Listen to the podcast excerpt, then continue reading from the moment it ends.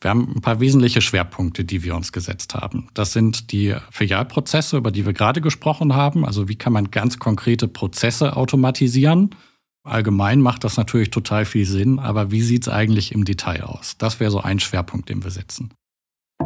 Wenn man sich allein den LEH anschaut, dort werden ungefähr jedes Jahr 20 Millionen Lieferscheine durch die Gegend gefahren. 20 Millionen. Und wenn man sich jetzt vorstellt, jeder Lieferschein ist nicht eine Seite, sondern sind mehrere, man braucht vielleicht auch mehrere Ausfertigungen, dann ist man, haben die Kollegen berechnet, bei 180 Millionen Papierseiten. Am Ende des Tages wollen wir auch für das Thema Sicherheit im Handel stehen. Weil wir sagen gerne, T steht für Trust und Sicherheit ist bei allen schönen digitalen ein ganz wichtiger Faktor. Ihr entwickelt ja auch selber, also ihr investiert mit dem Ziel, dass es für alle Beteiligten in Summe einfacher und günstiger wird.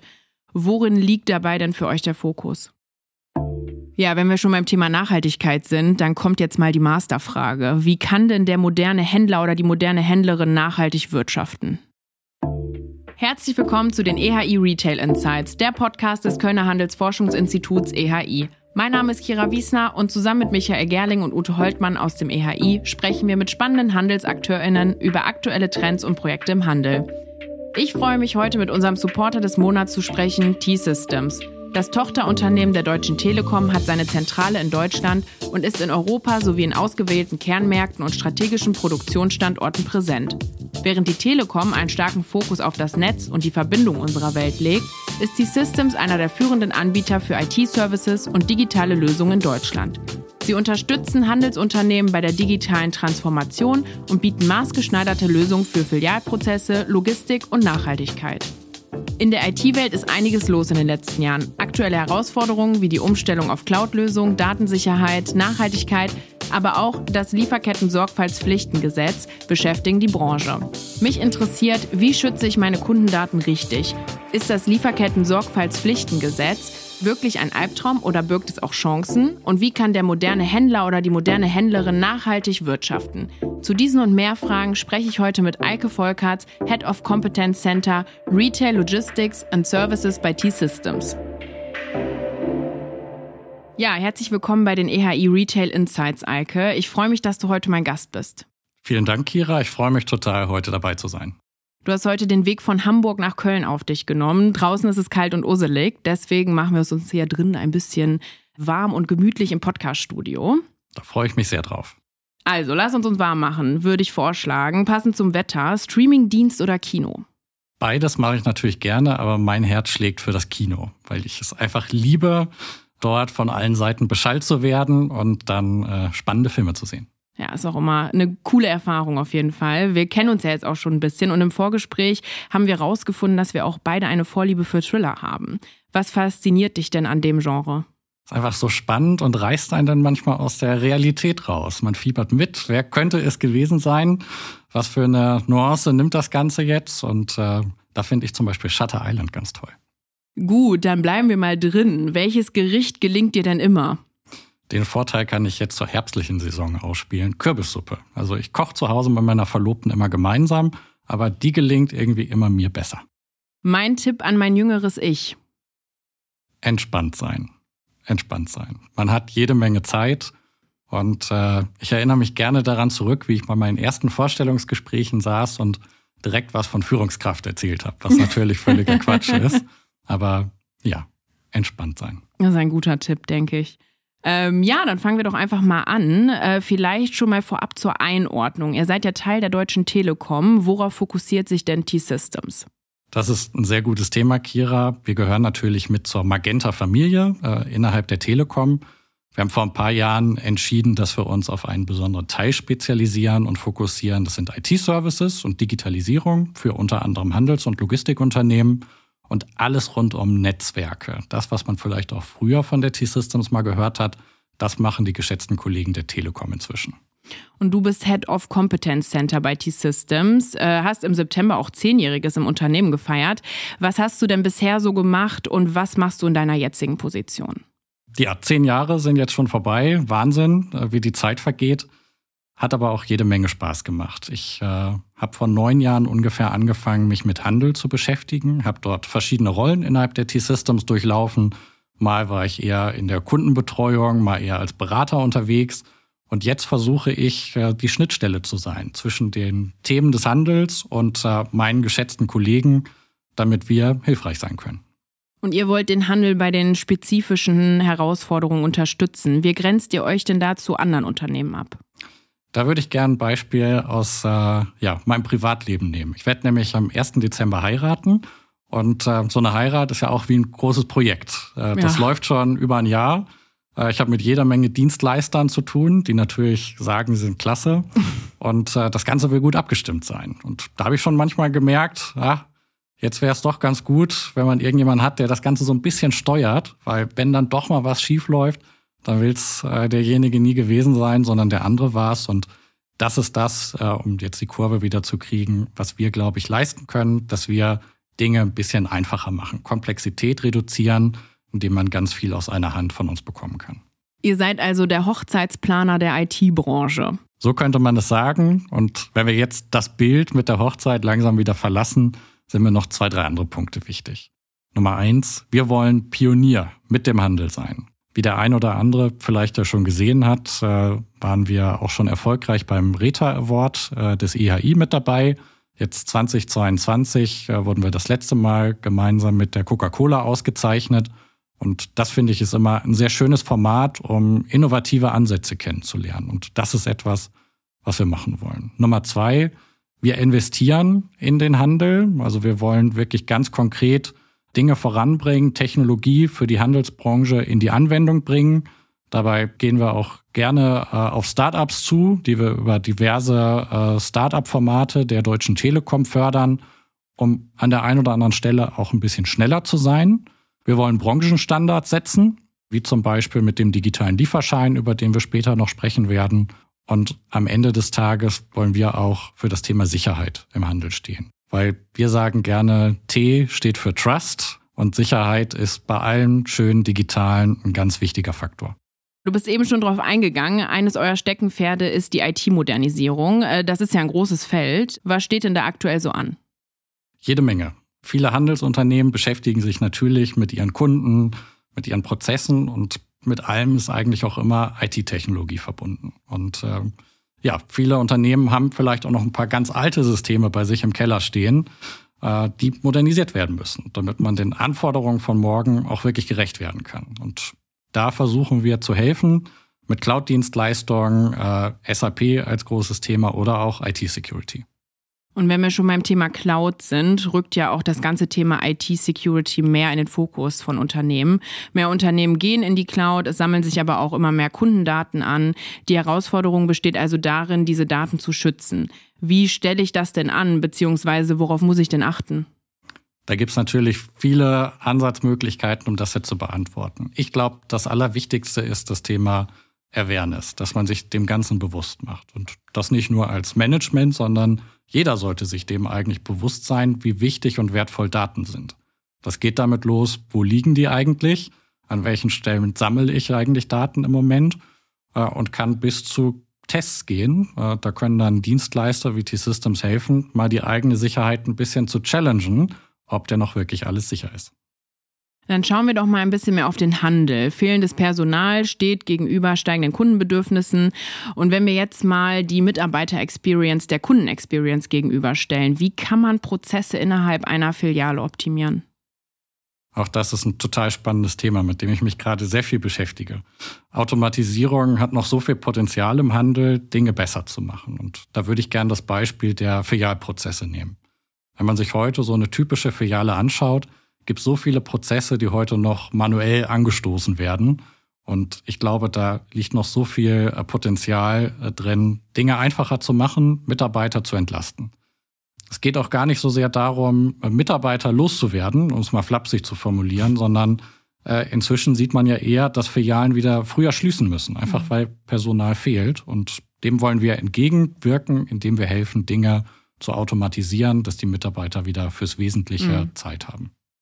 Und ihr entwickelt ja auch selber, also ihr investiert mit dem Ziel, dass es für alle Beteiligten in Summe einfacher und günstiger wird. Worin liegt dabei denn für euch der Fokus? Wir haben ein paar wesentliche Schwerpunkte, die wir uns gesetzt haben. Das sind die Filialprozesse, über die wir gerade gesprochen haben. Also wie kann man ganz konkrete Prozesse automatisieren? Allgemein macht das natürlich total viel Sinn, aber wie sieht es eigentlich im Detail aus? Das wäre so ein Schwerpunkt, den wir setzen. Ein ganz anderer, über den wir vielleicht ja auch gleich noch sprechen werden, ist das ganze Thema Nachhaltigkeit. Äh, da gibt es noch so viel Potenziale, Dinge ähm, ein bisschen intelligenter zu machen, als wir sie heute tun. Und da setzen wir gerade sehr viel Aufwand rein, um es für den Handel ein bisschen entspannter zu machen. Ja, wenn wir schon beim Thema Nachhaltigkeit sind, dann kommt jetzt mal die Masterfrage. Wie kann denn der moderne Händler oder die moderne Händlerin nachhaltig wirtschaften? Das ist eine sehr gute Frage, Kira. Und ich wünschte, ich hätte die eine Antwort, die alles löst mit Fingerschnips. Gerade das Thema äh, Nachhaltigkeit und auch in der Kombination Lieferketten, ist mein Eindruck, sind im Moment total negativ vorbelastet. Ich habe mir die letzten Tage mal den Spaß gemacht und habe gegoogelt, was kommt eigentlich raus bei Lieferketten oder Nachhaltigkeit. Und ich war ehrlich gesagt schockiert, wie negativ die ganzen Ergebnisse waren.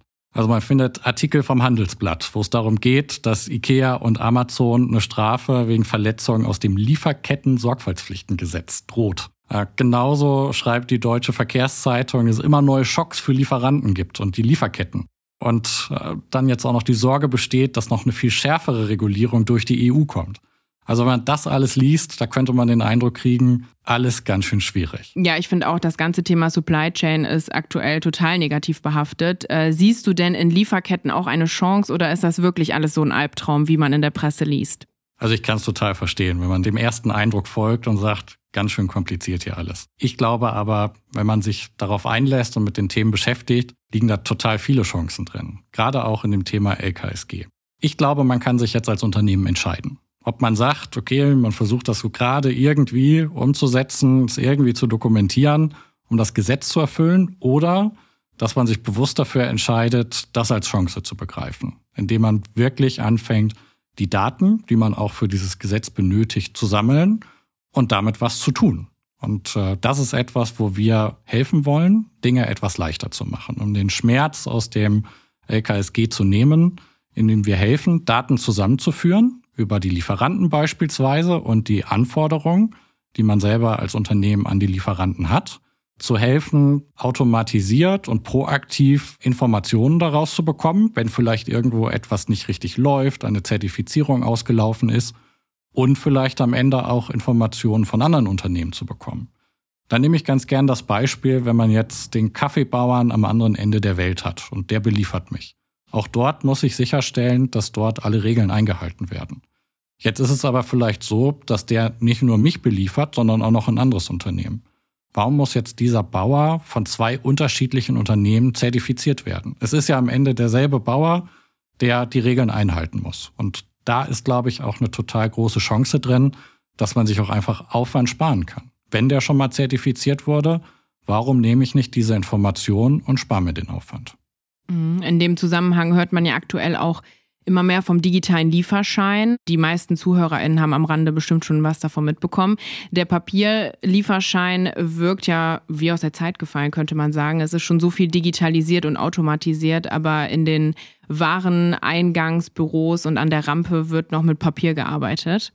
Bei der Anlieferung äh, fungiert der Lieferschein häufig ja auch als Quittung, die dem Verkäufer äh, den ordnungsgemäßen Empfang der Ware bestätigt. 2019 haben die Bundesvereinigung Logistik und die GS1 Germany ja bereits das Projekt Digitaler Lieferschein ins Leben gerufen, beziehungsweise die Idee dazu ist entstanden. Und seit diesem Jahr ist Cloud for Lock, wie es wahrscheinlich die meisten kennen, was auch der offizielle Name ist, der digitale Lieferschein im Live-Betrieb. Und ihr als T-Systems seid der Partner für die technische Umsetzung, richtig? Genauso ist es. Und ich bin einfach von tiefstem Herzen überzeugt, dass das einfach eine gute Sache ist. Es macht einfach keinen Sinn aus meiner persönlichen Sicht, dass jeden Tag Tonnen an Papier durch die Gegend gefahren werden. Die Kollegen der GS1 haben tatsächlich mal eine Musterrechnung aufgemacht. Also wenn man sich allein den LEH anschaut, dort werden ungefähr jedes Jahr 20 Millionen Lieferscheine durch die Gegend gefahren. 20 Millionen. Und wenn man sich jetzt vorstellt, jeder Lieferschein ist nicht eine Seite, sondern sind mehrere, man braucht vielleicht auch mehrere Ausfertigungen, dann ist man, haben die Kollegen berechnet, bei 180 Millionen Papierseiten. Das ist unglaublich. Eine wahnsinnige Summe allein im Lebensmitteleinzelhandel. Und neben all den anderen Vorteilen, die das Ganze hat, dass man quasi in Echtzeit seine Dokumente zur Verfügung hat, glaube ich einfach, dass es das Richtige ist, wenn man diese Menge an Papier nicht jedes Jahr verschwendet, sondern die Bäume stehen lässt. Mhm. Aktuell liegt da der Fokus ja noch äh, zwischen Hersteller und Händler, aber ähm, ist es auch für andere Teile des Prozesses denkbar, mit digitalen Papieren die Prozesse auszustatten? Ich glaube, man kann an jeden Prozess denken, den man bei sich im Unternehmen hat und mit seinen Partnern, wo heute noch Papier eingesetzt wird. Ähm, einfach weil dieselbe Argumentation, die wir ja gerade besprochen haben, gilt auch dort. Mhm. Man braucht heutzutage den Papierzettel an der Stelle nicht mehr. Es gibt gute Möglichkeiten, wie jetzt mit dieser Plattform, äh, die man auch perspektivisch auf andere Prozesse ausweiten kann. Man braucht die Papiere auch nicht mehr, um sie irgendwo zu archivieren und in Ordnern abzuheften. Das lässt sich alles heutzutage ohne Probleme digital regeln und äh, ja, macht aus meiner Sicht einfach Sinn. Okay. Ihr arbeitet ja gerade auch noch an einem Projekt mit der Commerzbank zusammen. Was macht ihr genau? Das ist ein total spannendes Projekt und das ist wahrscheinlich auch das visionärste Thema, über das wir dann heute sprechen werden. Am Ende ist es so, wenn man sich heute so einen Lieferprozess anschaut, der ist wahnsinnig komplex.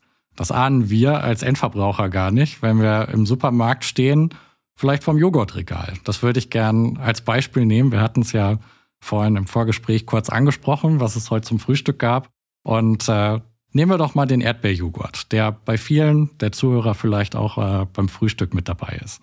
Was glaubst du, Kira? Wie viele Bestandteile hat so ein Joghurt? Boah. Mit Verpackung allen drum und dran. Allem drum und dran. 15? Ich kann dir mit 15 liegst du sehr gut. Jetzt wirklich? Es sind ungefähr zwölf. Es kommt oh, natürlich. Wow. Kommt mal, ich habe schon wieder maßlos übertrieben. Kommt immer natürlich drauf an, äh, um was für ein konkretes Produkt es sich jetzt dreht, aber wir haben uns das mal angeschaut. Ein Joghurt aufgedröselt, wenn man mhm. so möchte. Zwölf Bestandteile. Der Mais kommt zum Beispiel für das Etikett aus China, der Holzleim für das Etikett aus Kanada, die Milch aus Deutschland, die Erdbeeren aus Polen. Und äh, ja, das ist nur das Physikalische. All das Zeug muss natürlich auch noch hergestellt werden. Es muss dann frisch in den Supermarkt, muss gut verpackt sein und am besten noch alles ganz schnell und günstig. Und das ist nur die eine Facette. Die andere Facette ist dann die Bezahlung dahinter, der finanzielle Warenstrom von so einem Joghurt. Und selbst der ist ziemlich komplex.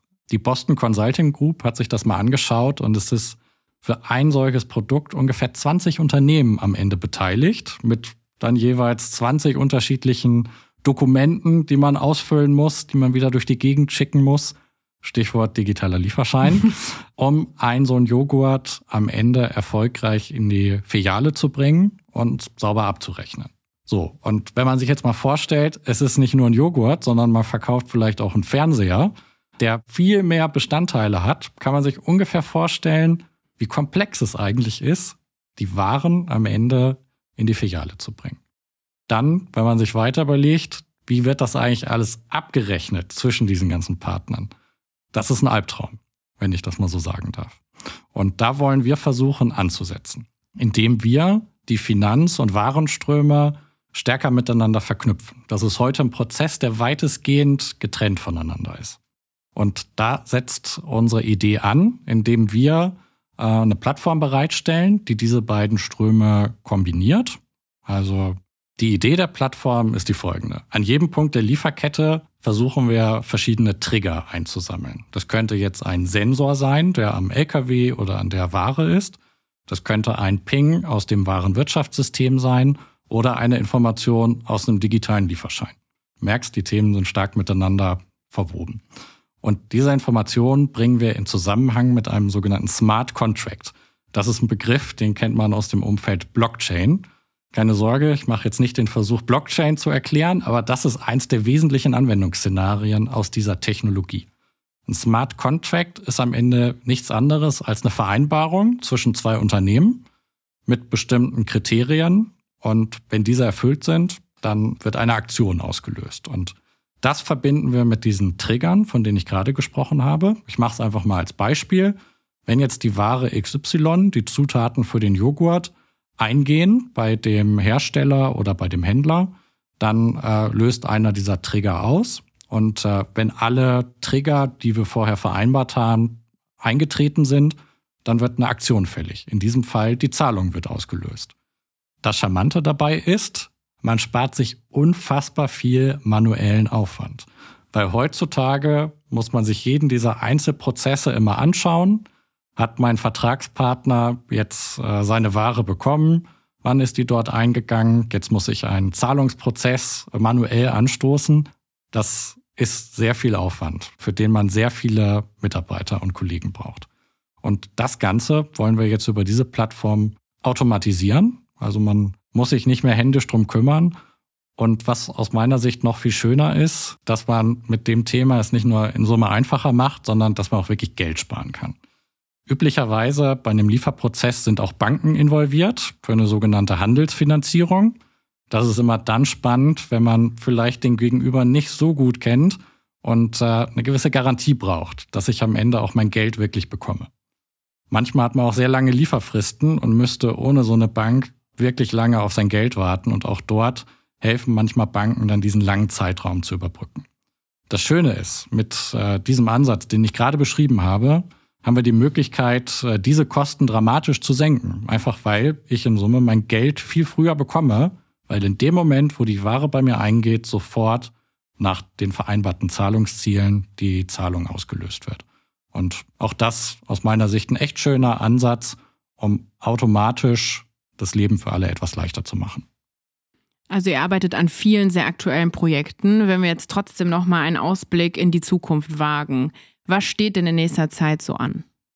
Wir haben jetzt heute sehr viel über Lieferketten und Logistik gesprochen und ich würde jetzt gerne noch einen kleinen Ausblick auf das Thema Filiale geben, weil das auch ein großer Schwerpunkt für uns ist. Wir haben bereits kurz über das Thema Automatisierung gesprochen und äh, dort werden wir jetzt in den nächsten Monaten sehr viel Aufwand und Aufmerksamkeit reinstecken, um hier gezielt zu investieren, äh, konkrete Szenarien äh, zu bauen für den Handel, damit jetzt nicht jeder Händler selber hergehen muss, um zu sagen, welchen Prozess automatisiere ich jetzt oder digitalisiere ich. Wir wollen versuchen, das Ganze fortzudenken, um auch hier den Aufwand möglichst zu reduzieren. Ja, dann wünsche ich euch bei euren Projekten viel Erfolg. Wir nehmen ja die Folge ein bisschen früher schon auf, aber wenn äh, ihr diese Folge hört, ist auch gerade der Handelskongress und ähm, ja, vielleicht sehen wir uns da ja, Eike. Lieben Dank auf jeden Fall schon mal, dass du heute Gast bei uns warst in den EHI Retail Insights und dir eine gute Heimreise. Vielen Dank, Kira. Das war eine weitere Folge der EHI Retail Insights. Wenn euch die Folge gefallen hat, abonniert unseren Podcast und lasst uns eine Bewertung da. Bis zum nächsten Mal.